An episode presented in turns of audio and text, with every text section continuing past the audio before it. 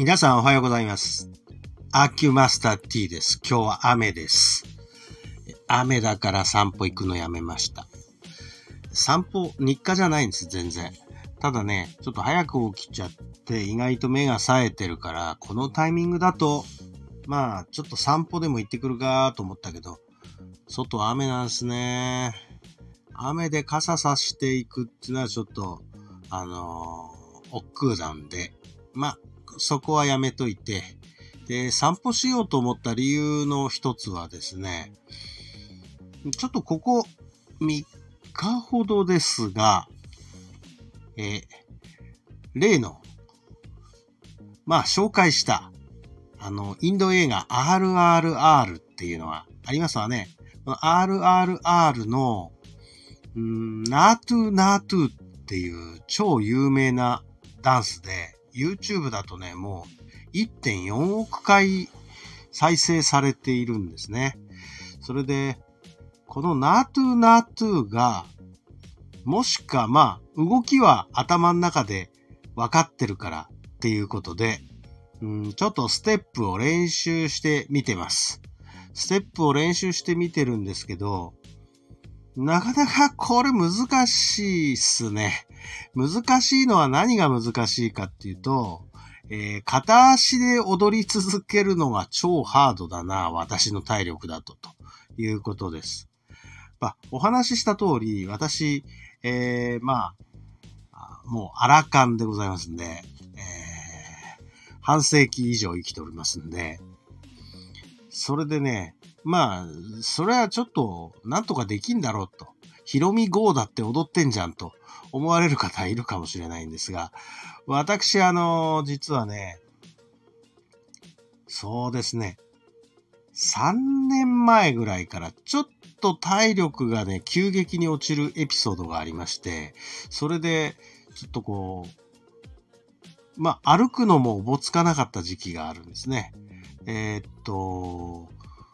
去年の5月連休の時、かなり、え致命的なあ足の痛さになりまして、えーそこから、そうですね、うーん、約半年間ぐらい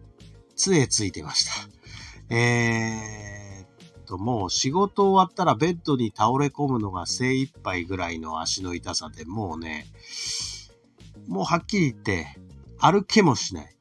えーっと、ピークはね、7月ぐらいだったと思うんですよ。5月連休に発症して7月ぐらいにはもう車椅子でしたね。えーっと、どっか行くにもスーパー行って車椅子とかね、えデパート行って車椅子とか、とにかくもうね、全然歩けない。えー飛行機も恥ずかしい感じだけど、えー障害者待遇で車椅子で飛行機乗せてもらって車椅子で、えーまた降ろしてもらうみたいなね。本当に、あの、ひどい、障害のひどい人に なってしまってました。去年の7月頃。だもんですから、あの、今もちょっとね、ちょっと歩いても足痛いし、えー信号で小走りできるようになったのは、あ2ヶ月前ぐらいですか。そのぐらいで、今まあ、まあ半ばリハビリ中みたいな感じなんですね。で、この足痛いののおかげでですね、随分体力が落ちちゃって、体幹のその筋力なんかめっちゃ落ちますよね、こういうことになると。で、えー歩き方も意外と忘れるんですよ。それで、えーこれ、まあ、痛くなった原因は、あーそうですね、こう、やっていく最中で分かったのは、あの、いわゆる、まあ、遺伝的体質のことかなっていうのが一番なんですけど、もう一個は後天的要因は何かというと、食生活ですね。えー食生活で、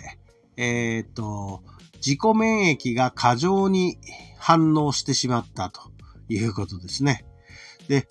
えーこれはね、あの、誰に言ってもなかなか、あ難しくっていうか、誰に言っても、その、真相を理解してくださる方は少なくてですね、あの、まあ、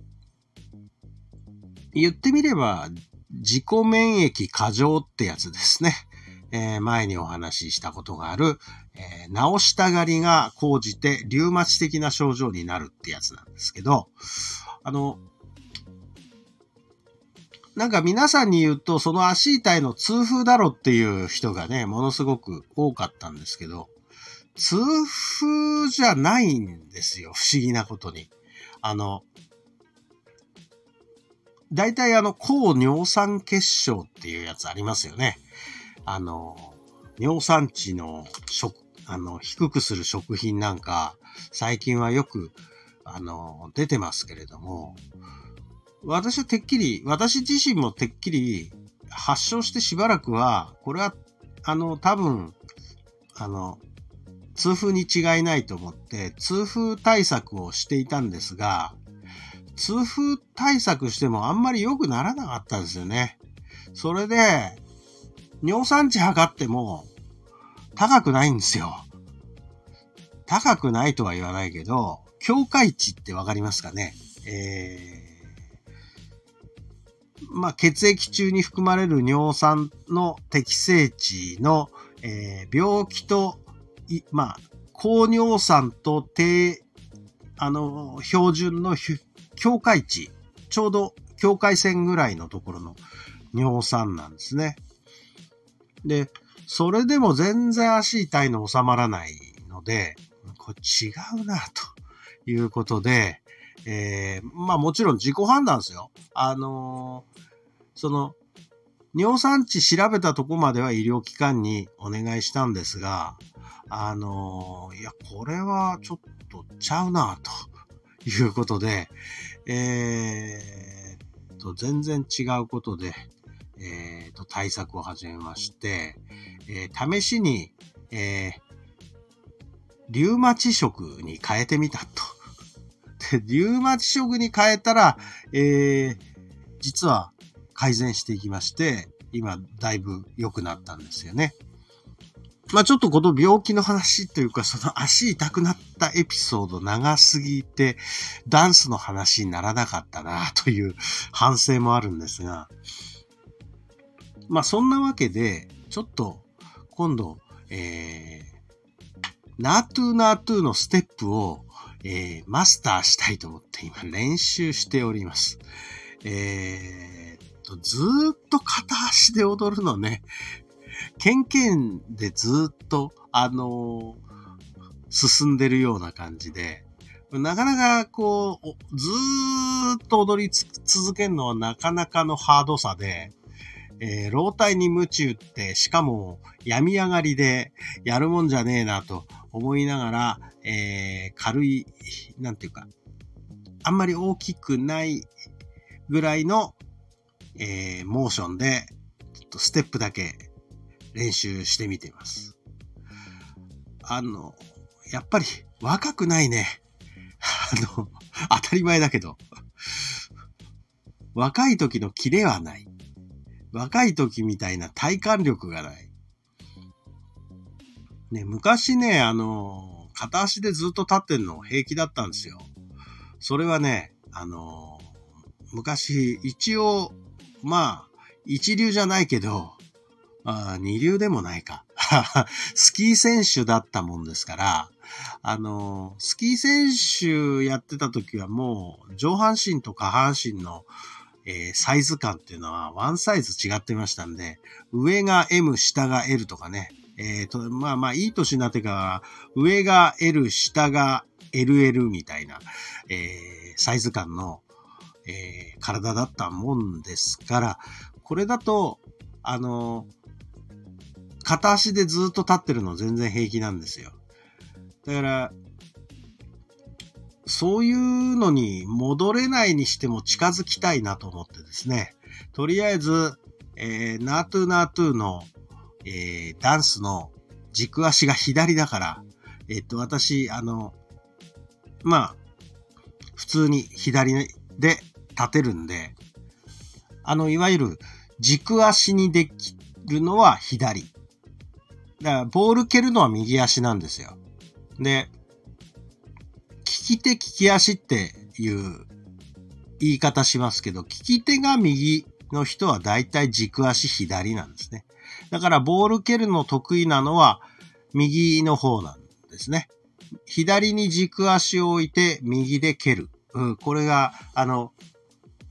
まあ、利き足と軸足の違いなんですけれども、だから、えー、っと、走り幅跳びをするときとか、ハードルを超えるときとかは、えー、踏切足は左っていうことになりますね。こっちの方がパワーが出るようになってます。はい。ということで、えー、ナートゥーナートゥーを練習しているところがかなり話が離れた感もあるんですが、そんなことでございまして、えー、今日はできんな。まあ、晴耕雨読というから今日は、えー、インドアの作業に、集中しましょう。ということで、本日はこのぐらいしときます。ありがとうございました。あ、なんか、最後、インドとインドアかけちゃったみたいに、うまく言っちゃったみたいな感じになったけど、決して狙ってないっす。こういうの狙って言えるほどのスキルがあればね、腕がないね。あ、今度こそ失礼します。ありがとうございました。